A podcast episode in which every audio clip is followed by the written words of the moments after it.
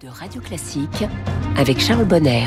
Au travail avec Quentin Périnel. Bonjour Quentin. Bonjour Charles, bonjour à tous. Journaliste au Figaro et ce matin, dans votre chronique sur la vie euh, au bureau, vous nous parlez d'un problème qui cause de plus en plus de fil à retordre aux entreprises. Eh oui Charles, euh, la malveillance de leurs concurrents, une malveillance qui se traduit par plusieurs larcins, euh, des larcins à la mode, hein, si je puis parler ainsi, piratage, vol de données, espionnage.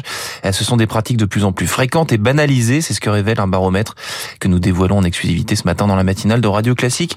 Ce baromètre réalisé par le groupe Hemming, qui concerne un millier d'entreprises dans 17 pays, révèle que 85% des entreprises ont été touchées durant ces cinq dernières années par des conflits liés à la propriété intellectuelle. C'est la notion qui regroupe les larcins que j'ai évoqués en début de chronique, un diagnostic, Charles, qui veut dire que les entreprises doivent redoubler de vigilance dans les relations qu'elles entretiennent avec clients et partenaires, mais aussi en interne avec leurs propres collaborateurs. Donc elles viennent de partout, ces malveillances Eh ben absolument, c'est pas rassurant, hein, je, vous le, je vous le malgré les, les avantages qu'elle présente, la collaboration avec des prestataires ou des cabinets spécialisés comporte des risques. Hein. Le vol et les conflits en matière de propriété intellectuelle portent atteinte à la compétitivité, à la crédibilité des entreprises, qu'elles soient grandes ou petites. Leur gravité va de l'espionnage industriel à grande échelle à des cas plus complexes de vol de propriété intellectuelle.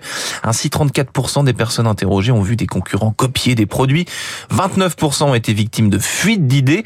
Euh, les risques de sécurité sont multiples et peuvent même émaner de sources proches telles que les partenaires. 38% des entreprises ont partagé des informations de recherche confidentielles avec des partenaires, et ce sans le moindre accord de confidentialité. On fait confiance à un peu tout le monde. Ce que vous nous dites, c'est justement, c'est qu'on importe, enfin, on échange un petit peu n'importe comment euh, les informations. Eh oui, en effet, les entreprises doivent prendre davantage de précautions avec leur propriété intellectuelle, la plus évidente étant les brevets, mais ils sont longs à obtenir en France, c'est 27 mois en moyenne, et c'est coûteux en plus.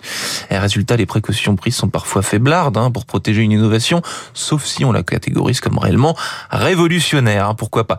Mais il arrive fréquemment que certaines innovations mineures, en apparence ou à peine avant-gardistes, peuvent se transformer en avancées majeures quelques années plus tard. C'est la fameuse fameux syndrome de l'idée qui reste au fond du hmm. tiroir et qui en ressort quelques années après. Eh, d'où l'intérêt de protéger le mieux possible l'intégralité de ces idées, de ces innovations, d'autant que l'innovation est partout. Eh, s'il n'y a encore pas si longtemps, l'innovation permettait de prendre une longueur d'avance sur la concurrence. Aujourd'hui, c'est une question de survie. Eh bien, c'est un rappel important. Ça est très sérieux. Merci beaucoup, Quentin Périnel, au travail. On retrouve évidemment toutes vos chroniques sur radioclassique.fr.